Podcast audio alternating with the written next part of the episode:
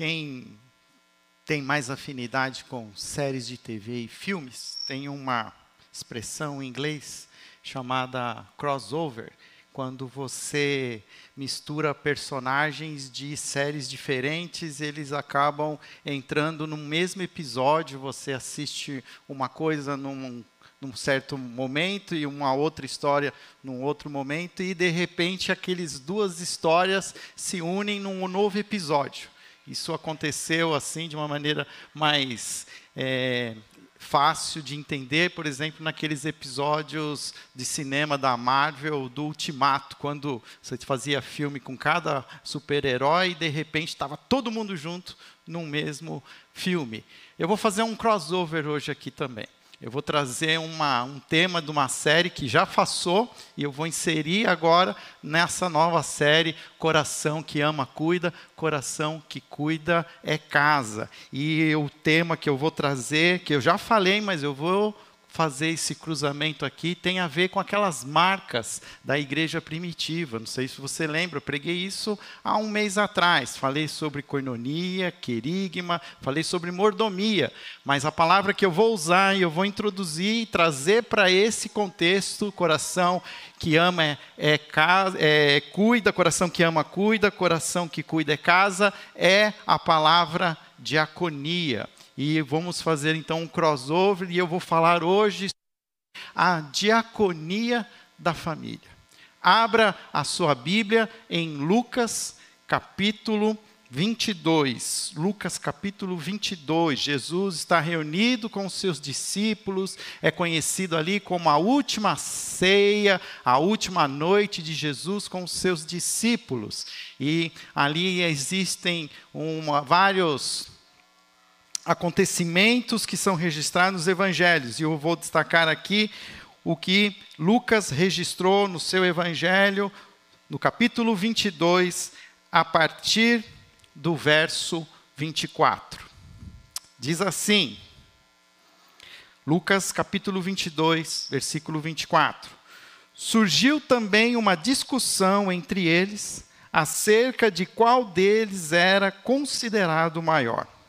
Jesus lhes disse: Os reis das nações dominam sobre elas, e os que exercem autoridade sobre elas são chamados benfeitores. Mas vocês não serão assim. Ao contrário, o maior entre vocês deverá ser como o mais jovem, e aquele que governa como o que serve. Pois quem é maior, o que está à mesa ou o que serve? Não é o que está à mesa, mas eu estou entre vocês como quem serve. Oremos, Senhor, que a luz da tua palavra possamos também trazer para o nosso coração ações práticas que possamos ter, Senhor, com a nossa própria família, com o nosso próprio papel que temos. Que o Senhor nos dê agora também este momento de reflexão para que possamos entender como podemos ser Pai, aquilo que o Senhor deseja em nossas famílias. Em nome de Jesus. Amém. Se você se recorda daquilo que eu falei sobre diaconia há um mês atrás, diaconia é uma palavra que está muito ligado com uma tradição histórica nas igrejas pelo nome de diáconos. A gente fala muito mais o nome diáconos, diaconisas, talvez, em alguns espaços, mas pouco a gente fala sobre diaconia. A origem da palavra diáconos vem dessa primeira palavra, diaconia, que significa serviço, significa ministério. Quando essa palavra é usada, ela está sendo usada numa maneira de se expressar alguém que está servindo. Jesus está falando um pouco sobre isso, ele está falando sobre diaconia, porque ele fala sobre servir, mais explicitamente, servir às mesas, que era uma tradução muito fácil de entender diaconia. Quando alguém falava em diaconia, era quem vai servir às mesas. E Jesus está falando sobre isso. Ele está falando sobre servir e cuidar. Diaconia, então, está ligado com essa é, esse sentido de servir e cuidar das necessidades materiais, espirituais e eu quero aqui também incluir emocionais. Diaconia, então, ela é o serviço e o ministério que está buscando atender às necessidades materiais, emocionais e espirituais das pessoas. Se isso é diaconia, então nós precisamos fazer como vamos então usar essa prática diaconal dentro da nossa família? A quem nós vamos servir? A quem nós vamos cuidar? A quem nós vamos oferecer, atender as necessidades físicas, emocionais e espirituais? Jesus está reunido com seus discípulos. Ele está terminando seu ministério aqui na terra. Aquela era a última noite.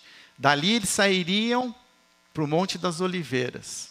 Jesus teria aquele tempo de oração, mas em breve Judas traria os soldados para trair Jesus. E Jesus tem ainda a oportunidade de trazer ainda umas últimas lições para os seus discípulos. E no meio daquela história toda, o texto diz que surgiu uma discussão entre eles acerca de qual deles era considerado maior. Jesus então diz: os reis das nações dominam sobre elas, e os que exercem autoridade sobre elas são chamados benfeitores. Jesus percebe o converser, o burburinho entre eles, porque eles estavam sentados à mesa e era uma tradição cultural que os mais importantes sentavam mais ao centro da mesa. Provavelmente Jesus estava sentado ao centro da mesa. E talvez a, a grande discussão era quem sentaria perto de Jesus. Eu não sei se eles tinham ideia de que aquele era a última oportunidade que eles tinham de estar à mesa com Jesus. Não sei. Mas o fato é que eles estavam discutindo quem ia ficar sentado mais perto de Jesus. E aí Jesus então traz uma mensagem para eles dizendo: olha, os reis, os governantes, eles dominam sobre vocês e exercem autoridade. E eles são chamados, inclusive, de benfeitores. Alguns deles exigem que sejam chamados pelo título de benfeitores. Ou seja, que eles fazem o bem. Mas vocês sabem que eles não fazem o bem. Muitas vezes eles são déspotas cruéis, são tiranos, são opressores. Eles usam do poder que eles têm em suas mãos para extrair o máximo que eles podem de benefícios para si próprios. Mas não se preocupe, isso não acontece nos nossos dias, isso acontecia nos tempos de Jesus. Até hoje, nós vemos isso. Até hoje é, é isso que nós imaginamos. Quem mais tem autoridade, mais tem poder. Poder para ser servido. Era de alguma maneira um pouco disso que os discípulos estavam falando, porque eu quero sentar perto de Jesus. Sentar perto de Jesus também vai fazer com que eu seja melhor servido, porque com certeza o prato de Jesus vai ter tudo. E quem estiver perto de Jesus vai comer do melhor, vai comer, receber o melhor vinho. Os discípulos estavam tendo esse tipo de discussão. Jesus fala: olha mas vocês não serão assim, ao contrário, o maior entre vocês deverá ser como o mais jovem, e aquele que governa como o que serve. O que, que Jesus está fazendo? Jesus aqui está fazendo uma contracultura. Se quem mais tem poder, mais é, quer ser servido entre vocês, quem mais tem poder, mais deve servir. E isso é uma contracultura até nos nossos dias hoje.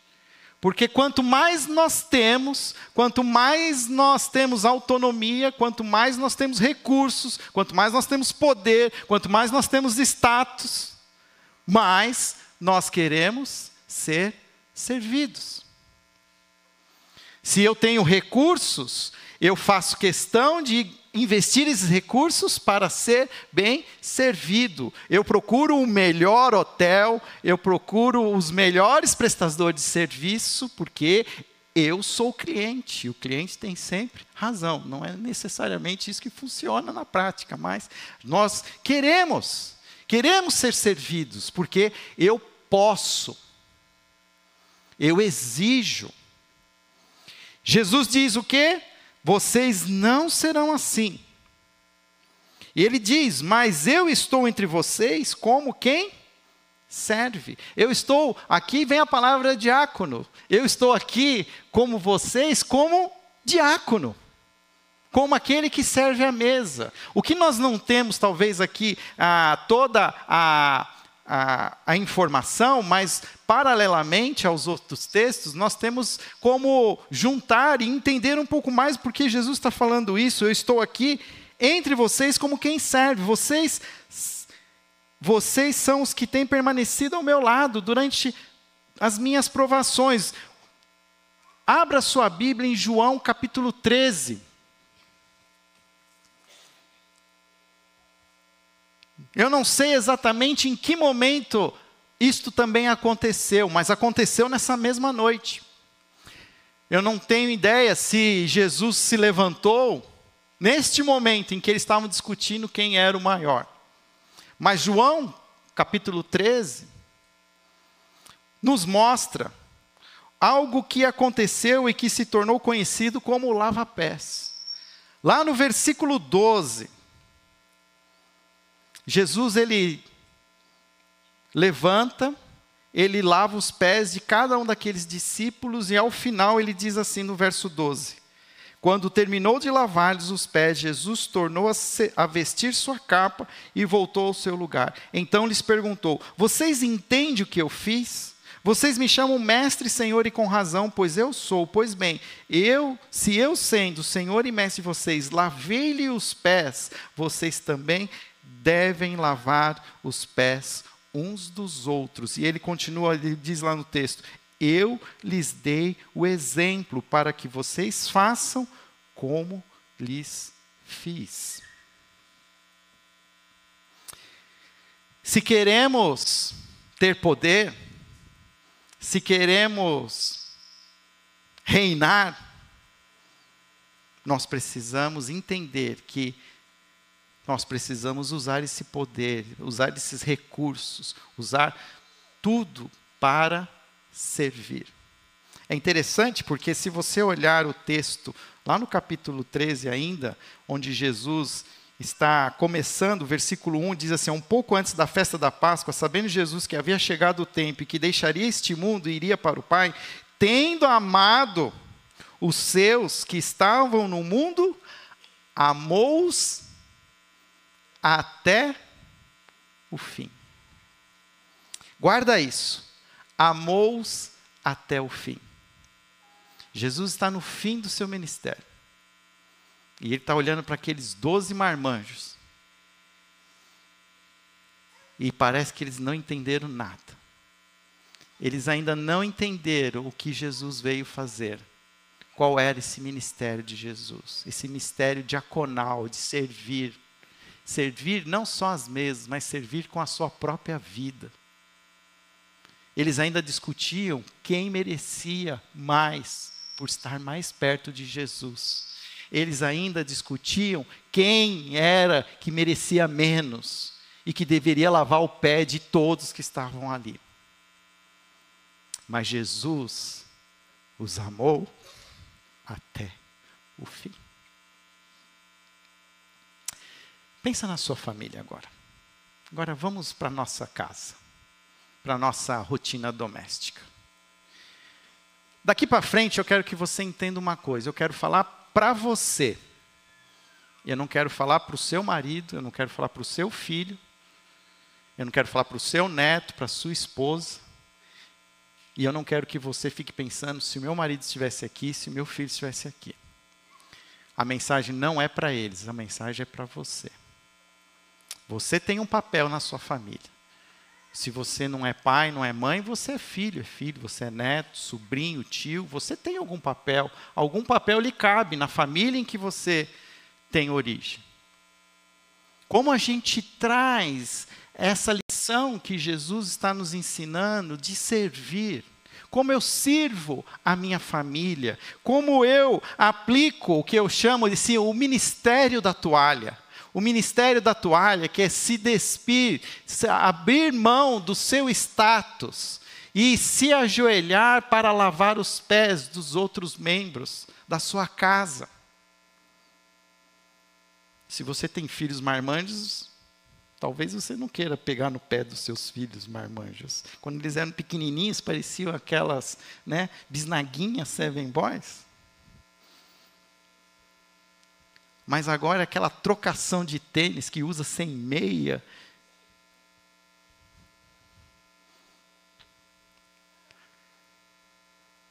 Jesus os amou até o fim. Se tem um desafio para nós, é o desafio da família. Porque nós somos muitas vezes extremamente competentes no, no mercado de trabalho, somos extremamente de, é, competentes no meio acadêmico, podemos ser mestres, doutores, podemos ser CEOs, podemos ter o título que for. Mas aqueles títulos domésticos, pai, mãe, filho, filha, neto, sobrinho, com certeza nós deixamos muito a desejar.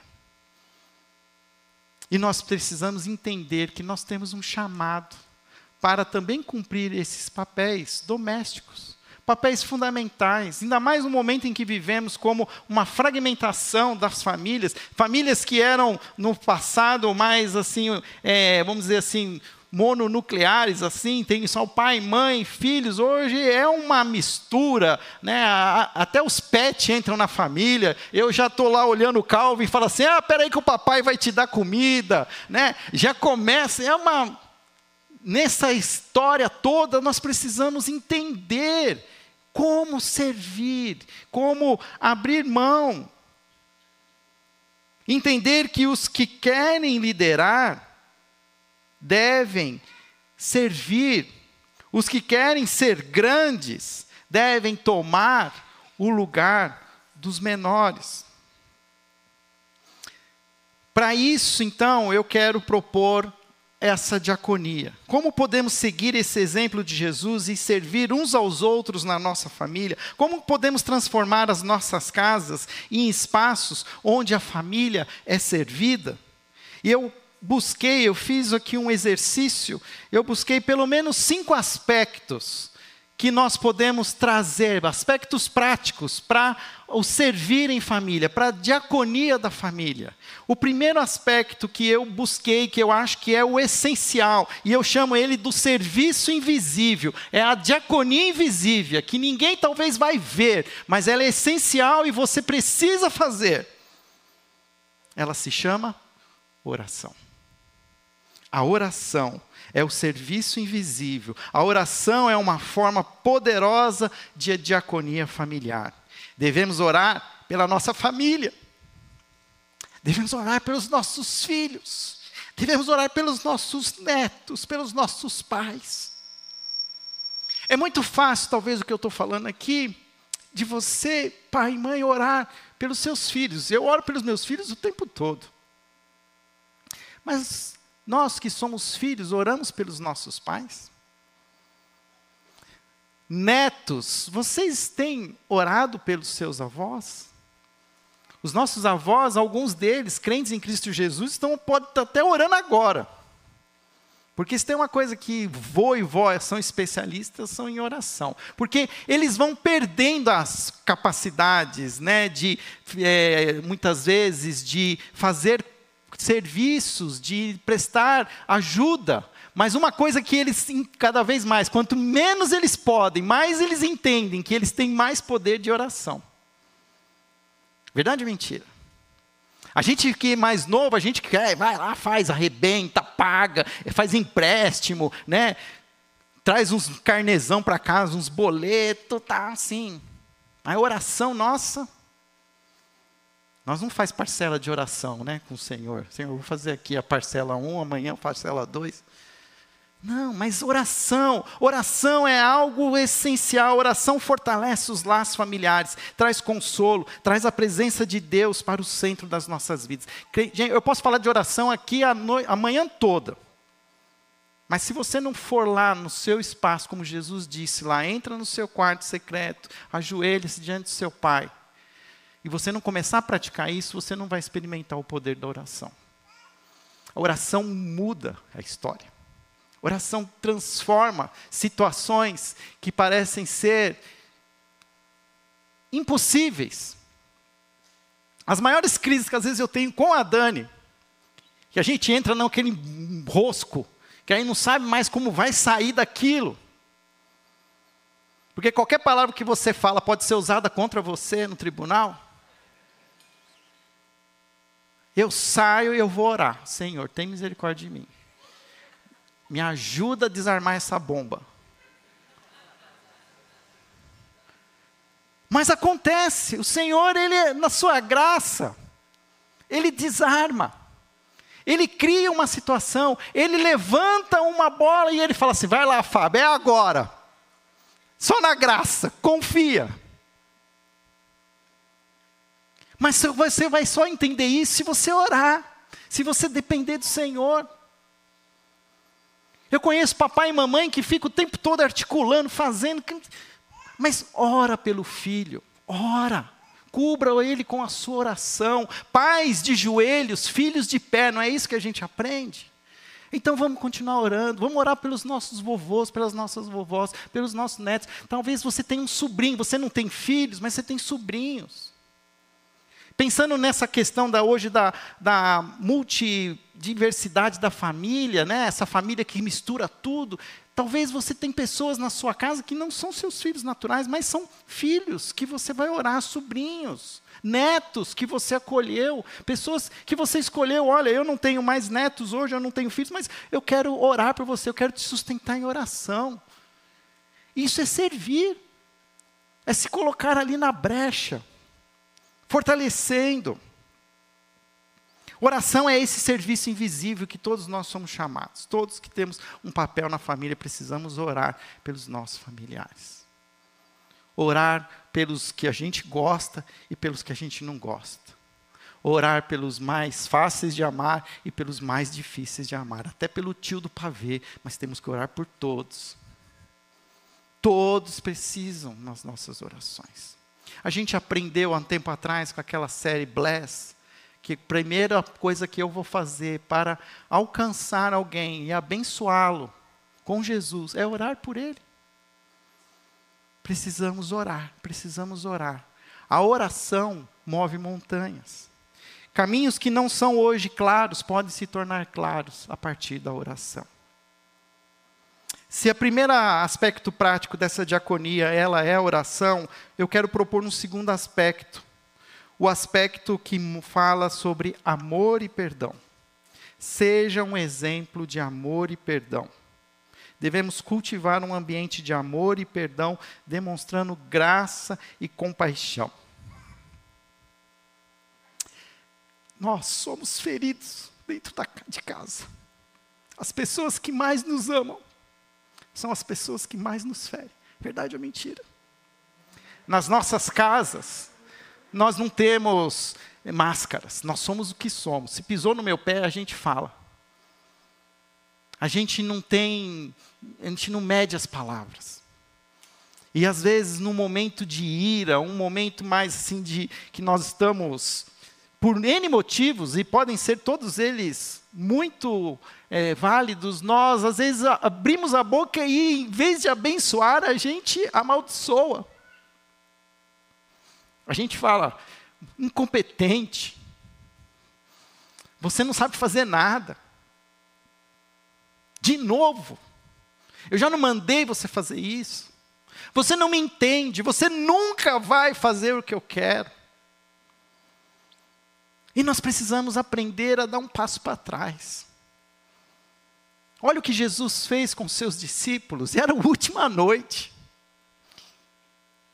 Ele estava precisando de abraços, ele estava precisando de, de palavras de encorajamento, mas ele levantou e lavou o pé daqueles discípulos, porque ele os amou até o fim. Lavou o pé de Judas, mesmo sabendo que Judas sairia dali com os pés limpos e traria os soldados que prenderiam Jesus. Amou-os até o fim. É difícil? É, não estou dizendo que é fácil. Falo isso em lágrimas, porque sei o quanto pessoas nos magoam dentro da casa. O perdão, ela, eu falo dele de uma maneira genérica, é claro, porque eu sei que cada um de vocês tem uma dor, tem algum trauma. Sei que, inclusive, existem casos específicos que exigem ainda mais movimentos para promover cura. A gente acabou de vir agora do dia 18 de maio, que é o dia nacional do combate ao abuso sexual infantil. E você pode olhar todas as pesquisas, a maior parte dos abusos sexuais infantis acontecem dentro de casa. E tinha uma coisa que eu não sabia. Quando falavam para mim assim, olha, pergunta para as pessoas sobre segredos de família. Eu, graças a Deus, a minha família, a graça foi foi foi foi bênção na minha casa. E eu fui entender que existem famílias onde existem segredos. Segredos de família, situações que não se falam. Porque ali envolveu algo que gerou dor, gerou trauma, gerou questões emocionais que não se conseguem se, se lidar. E eu não estou dizendo que isso vai ser fácil lidar, mas precisa, precisa ir atrás. Se precisar de ajuda, precisa buscar. Por isso que eu falo que a diaconia, ela envolve a questão física, ela envolve a questão espiritual, mas ela envolve a questão emocional. Quantas pessoas hoje nas nossas casas estão doentes? Elas estão doentes, estão ansiosas, estão angustiadas, mas tudo isso aconteceu por algo que surgiu dentro do lar, do núcleo familiar, um abuso sexual, uma palavra mal falada do pai sobre a mãe, a questões de violência física. E até mesmo para que se haja justiça, é preciso primeiro passar pelo perdão. Porque até que você não experimente o perdão, você quer a vingança. E somente a partir da ação do perdão é que a, a justiça pode acontecer. Porque senão eu vou querer o mal e não o bem. Eu estou provocando, é lógico, não tenho hoje aqui condições de falar sobre tudo. Espero que nessa conferência nós vamos ter tempo também para falar sobre alguns assuntos sobre esse. Mas nós precisamos entender que faz parte do nosso papel amar, perdoar, sermos graciosos com os nossos filhos, com os nossos pais. Porque vai invertendo, né? nós vamos ficando mais velhos, os nossos pais vão ficando mais velhos ainda, mas eles vão precisando de mais compaixão, vão precisando de mais graça. E a gente precisa aprender a viver essas dinâmicas que muitas vezes eu percebo, até mesmo assim, que a, as gerações mais jovens não têm paciência com as gerações mais velhas. É, a gente não sabe mexer em tudo que tem nesse celular aqui, a gente precisa de ajuda. Aí fala assim, ai pai, você não sabe de nada mesmo, né? Não estou dizendo que isso fala na minha casa, porque meus filhos são bem educados, eles não teriam esse tipo de reação comigo. Mas a gente precisa de ter esse tipo de situação. Um outro aspecto importante é da proteção. Já falei um pouco sobre isso, mas a proteção é zelar pela segurança física, emocional, espiritual da nossa família. Faz parte da diaconia promover ambientes seguros para as nossas famílias. Eu acredito que é um desafio a mais agora para as famílias nesse século 21, com a evolução tecnológica, porque agora também a gente precisa não só promover um ambiente seguro físico, mas precisa também aprender a, a promover um ambiente seguro virtual os desafios se tornaram maiores. Como a gente promove esse controle, esse monitoramento? Precisamos aprender a orientar os nossos filhos sobre questões sexuais, prevenindo essas situações onde o abuso pode acontecer, abusos sexuais, violência doméstica. Precisamos falar sobre isso. Isso é zelo pela nossa família. Nós temos que ter, proteger as nossas famílias, estabelecer limites saudáveis, trazer regras claras. Qualquer cidadão brasileiro vive debaixo de um código civil e criminal. Nas nossas casas precisam ter protocolos domésticos, precisam ter regras. Não existe família sem regras. As regras podem ser até questionáveis, você pode fazer, né? Pede uma audiência com seu pai e sua mãe, leva um advogado. Mas conversa, dialoga. Agora dizer que não vai ter nada, até no paraíso tinha regras. Comerás de todos os frutos, mas não comerás da árvore do conhecimento do bem e do mal. E era a perfeição na terra, mas tinha limites precisamos entender os limites. Eu sei que nós estamos vivendo um momento difícil, mas precisamos aprender, precisamos dar regras claras com horários, dietas alimentares, esse negócio que os filhos escolhem o que vão comer. Até hoje eu não consigo escolher o que eu quero comer.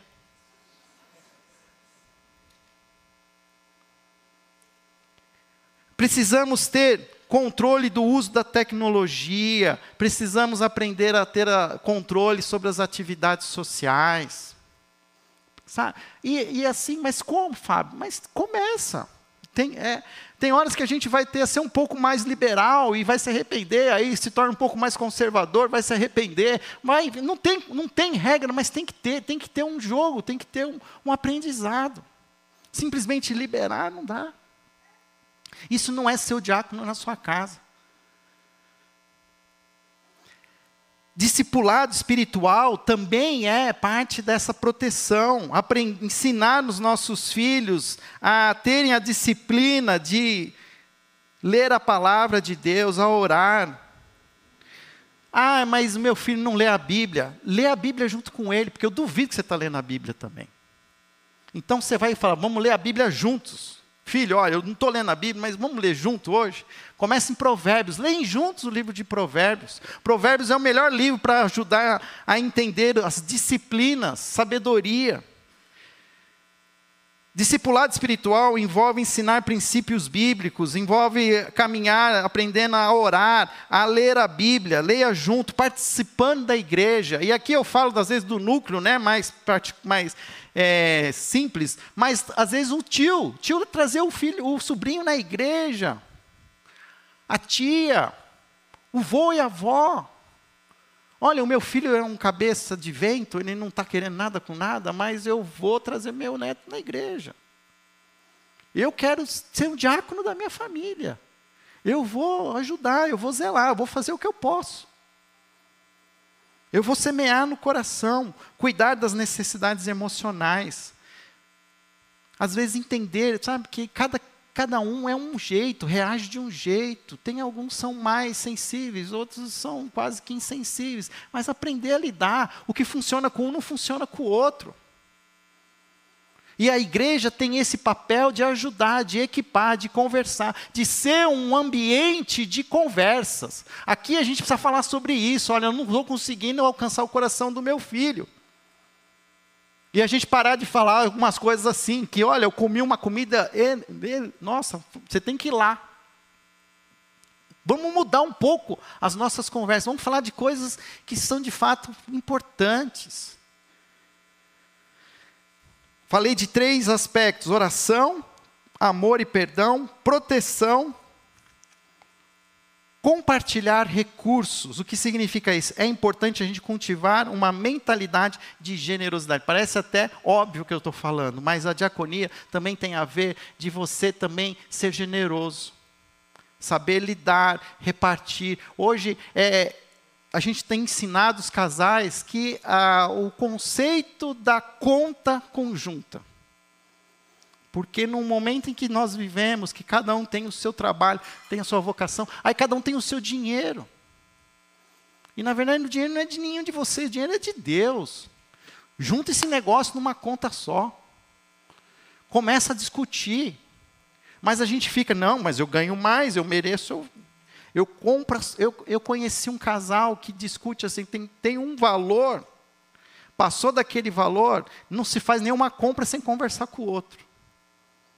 Achei interessante esse, esse conceito. Não tem ideia, viu? Está anotado. Mas, sabe, porque não, o dinheiro é meu, eu mereço. Mas se você quer ser o maior, você precisa aprender a ser o menor, a servir, a distribuir, a ser generoso. Mas também ensinar a responsabilidade para os filhos. Eu quero ler um versículo, de tudo que eu estou falando, tem um versículo que eu quero ler, que é o de 1 Timóteo, capítulo 5. 1 Timóteo, capítulo 5.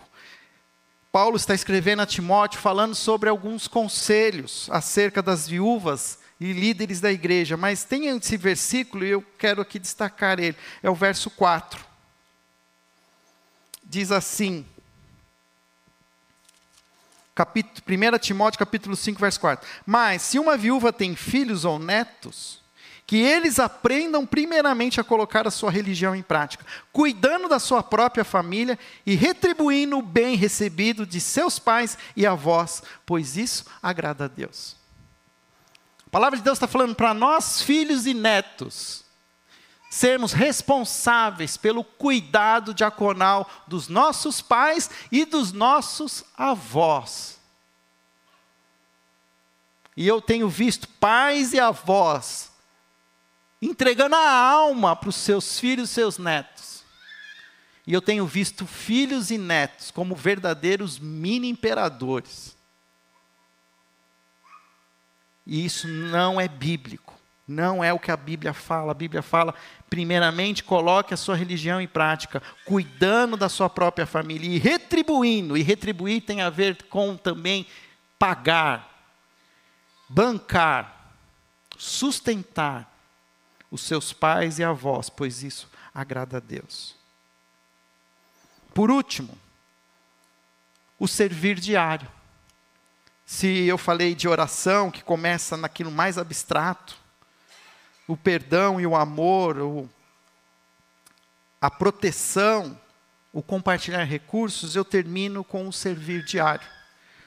O apoio às necessidades diárias, a rotina doméstica, a responsabilidade de todos. Todo mundo suja roupa.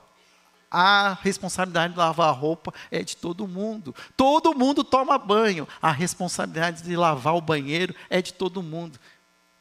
A gente ainda vem de uma tradição de que a mulher tem que fazer todas as coisas em casa. Mas se a mulher hoje tem que estar também lá no mercado de trabalho, tem que estar todo mundo participando. O homem tem que começar a né, pôr as manguinhas de fora. E os filhos também. Essa mágica de que a cueca e a calcinha chega limpa na sua gaveta. E você nunca ligou uma máquina. Gente, hoje é a coisa mais fácil do mundo é lavar roupa. Eu até me confundo lá com os botões. E a Daniela fala assim: Você não sabe até hoje usar essa máquina. Ela falou isso para mim. Eu fiquei magoado com ela. Mas a gente já se acertou. Mas eu estou me esforçando. Uma rotina da casa. É responsabilidade de todos. E a gente vai ficar, às vezes, isso dá trabalho, porque a gente vai repetir. Parece que o filho da gente, né, o neto, não, não entende. Mas olha, vai fazer sentido. Lá na frente, quando eles estiverem sozinhos, eles vão fazer. Eles não vão fazer com a gente, mas eles vão fazer com os outros. A gente tem que confiar e tem que obedecer, tem que ensinar, apoiar nas necessidades. E ele fala: esforce-se. O texto lá não fala, esforcem-se para fazer o bem. Vamos ajudar em casa com as rotinas domésticas. Lavar uma loucinha de vez em quando. Limpar um quintal. Jogar uma água. É de todo mundo. Não podemos, às vezes, eu sei que muitos de nós, os mais velhos, passamos por muitos perrengues. E a gente, na sinceridade do nosso coração, a gente quer trazer um pouco mais de conforto para os nossos filhos.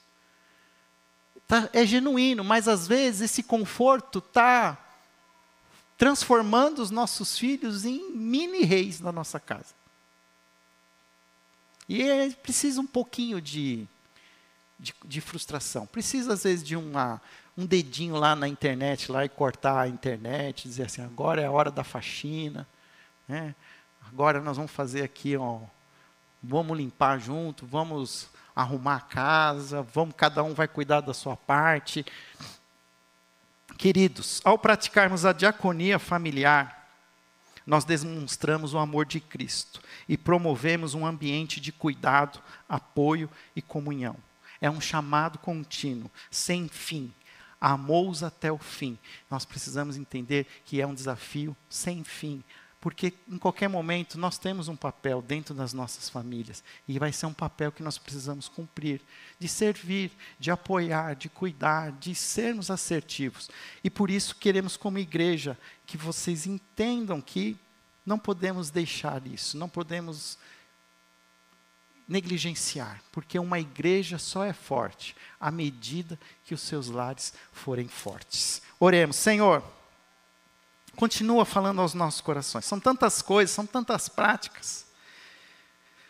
Mas eu sei, ó Pai, que algo ficou em nossos corações, algo que podemos começar a mudar, podemos fazer diferente. Ajuda-nos como homens a servir as nossas famílias, a servir as nossas esposas, os nossos filhos, os nossos netos. Ajuda-nos, Senhor, como mulheres, a também servir a nossa casa, cuidar, Senhor, de cada necessidade, mas também ensinando aos nossos filhos também a, a, a serem também assertivos, que possamos olhar para Jesus, para o seu ministério, para a sua diaconia e transformá-la, Pai, numa prática de amor, de zelo em nossas casas. O Senhor conhece o desafio pessoal de cada um, o Senhor conhece cada família, cada história. Mas eu também sei, ó Pai, que o Senhor pode, o Senhor deseja, o Senhor quer, e o Senhor vai realizar a tua boa obra em nós. Por isso, derrama sobre nós a tua graça, a tua misericórdia. Essa é a nossa oração.